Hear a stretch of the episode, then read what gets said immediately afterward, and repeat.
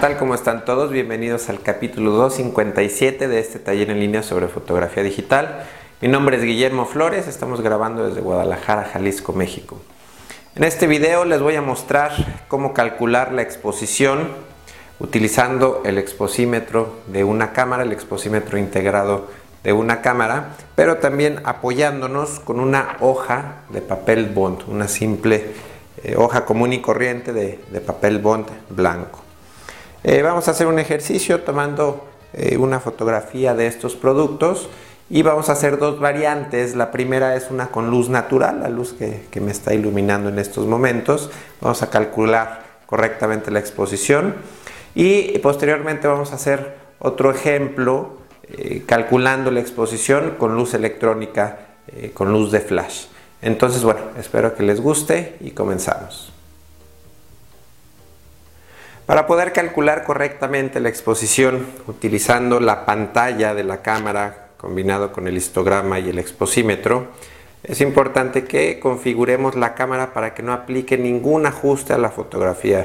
En este caso, esta cámara en particular es la Rebel T2i y por ejemplo aquí tengo algunas opciones de estilos de imagen Puedo usarla como, bueno, como estándar, eh, fotografías de retrato, de paisajes, eh, faithful es como colores más intensos, blanco y negro, en fin. Aquí lo que vamos a buscar sea cámara Canon, Nikon, Sony, lo que sea, buscar el ajuste más plano. Aquí estamos viendo que la cámara no va a aplicar nada de contraste, de brillo, de saturación, nada, sino que nos va a mostrar la foto tal cual. Eh, también esta cámara en particular tiene por acá un, eh, pues ella, bueno, es una opción para mejorar las imágenes. Eh, pues bueno, en el caso de Canon se llama Auto Lighting Optimizer. Nikon también tiene algo similar, me parece que Sony también. Entonces vamos a apagar todo, todo, todo. Por aquí Canon también tiene otra función que se llama eh, highlight on priority, también la, o prioridad de altas luces en español, también hay que verificar que la apaguemos. Aunque estamos tirando en RAW, aquí tenemos nuestra cámara configurada para tirar en RAW, la vista previa, es decir, si yo tomo una foto, esta vista previa que estoy viendo en este instante es un archivo JPG generado por la cámara con los ajustes que tenemos configurados. Entonces, eh, para poder eh, hacer el cálculo de la exposición es importante que todas estas eh, pues funciones adicionales o mejoras adicionales que, la cámara puede aplicar a una fotografía hay que apagarlas, hay que asegurarnos de que estén apagadas. Otro punto importante es la selección del exposímetro. En este caso, eh, mi exposímetro o mi modo de medición me lo indica este símbolo y yo puedo seleccionar diferentes modos de exposición. Estoy en medición evaluativa, tenemos también medición parcial, medición puntual y eh, promediada ponderada al centro. Yo normalmente utilizo este, eh, me parece que es el, más completo, el modo de medición más completo y eh, bueno, también lo uso simplemente como una guía. Este, ya lo moví acá. Eh, vamos a seleccionar primeramente nuestro ISO, por buena costumbre vamos a dejarlo en ISO 100, vamos a seleccionar un diafragma F8, yo sé que ahí se va a comportar bien mi lente y la exposición la voy a calcular utilizando el exposímetro. En este caso me está indicando la cámara basada en este encuadre, vamos a corregirlo un poquito. La cámara basada en este encuadre me está diciendo que la exposición correcta sería de un octavo de segundo. Entonces, eh, vamos a, bueno, vamos a tomar una fotografía y eh, vamos a ahora utilizar la hoja de papel bond que les había indicado. Aquí en este caso la tengo que doblar un poco para que se sostenga por sí sola y vamos a empezar a tomar fotografías basándonos en esa exposición y voy a ir bajando mi velocidad.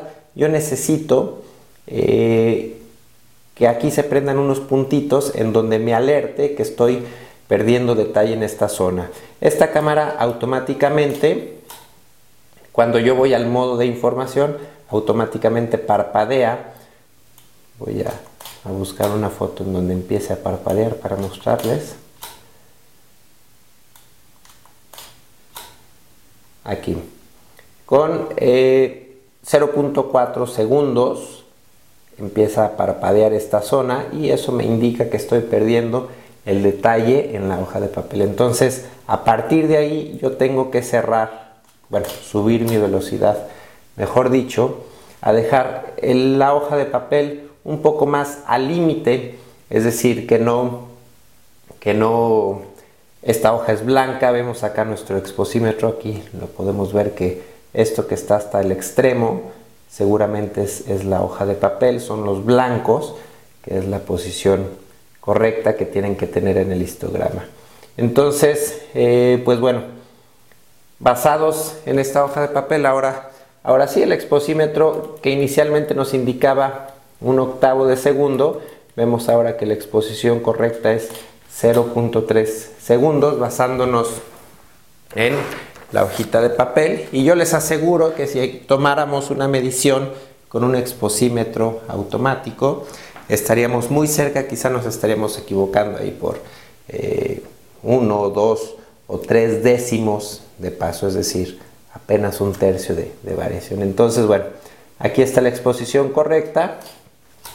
Eh, bueno, aquí estoy viendo que si tomo la fotografía con estos valores, estoy perdiendo mucho detalle en toda esta zona que es cromo, es este, un material metálico muy, muy, muy brilloso.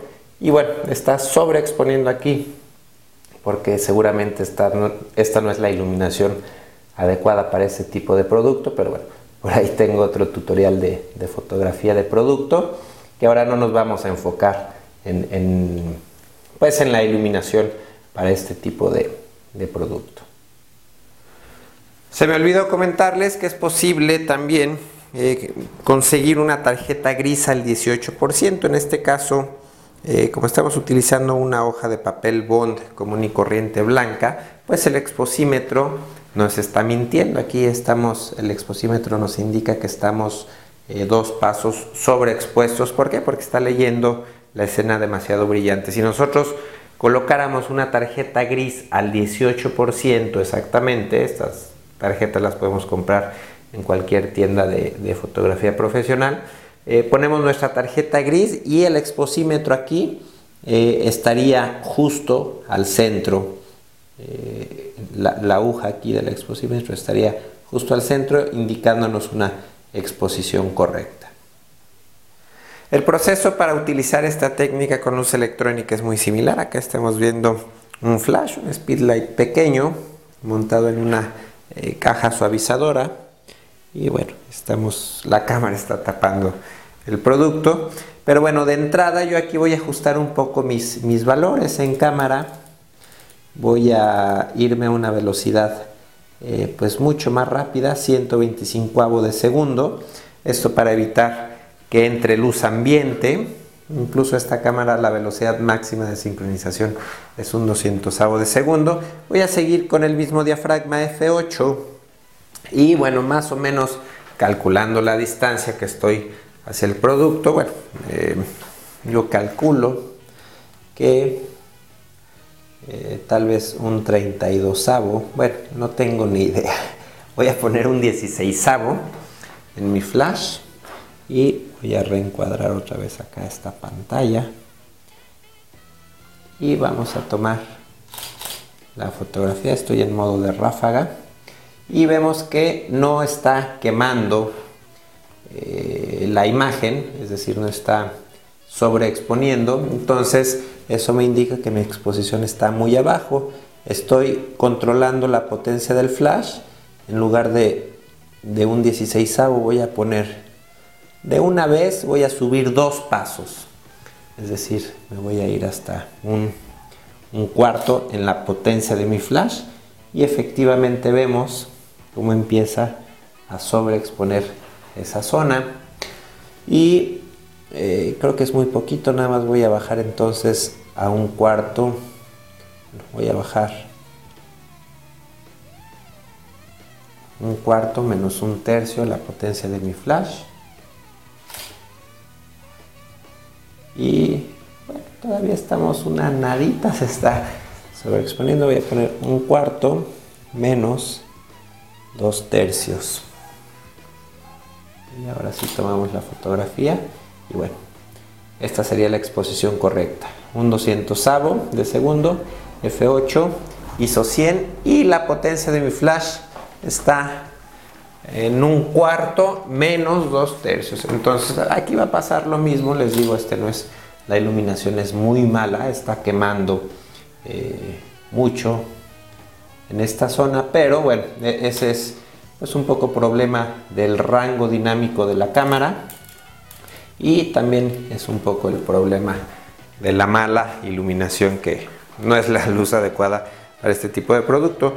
Pero bueno, si yo aquí colocara un exposímetro eh, automático, tomando la lectura, la intensidad de la luz de esta caja de luz, de este flash, bueno, son los valores que estábamos viendo hace unos instantes aquí, que era un 200 F8 e ISO 100. Bueno, pues esto fue todo por hoy. Espero que les haya gustado. Yo me despido. Muchas gracias por verme y nos vemos la próxima. Bye.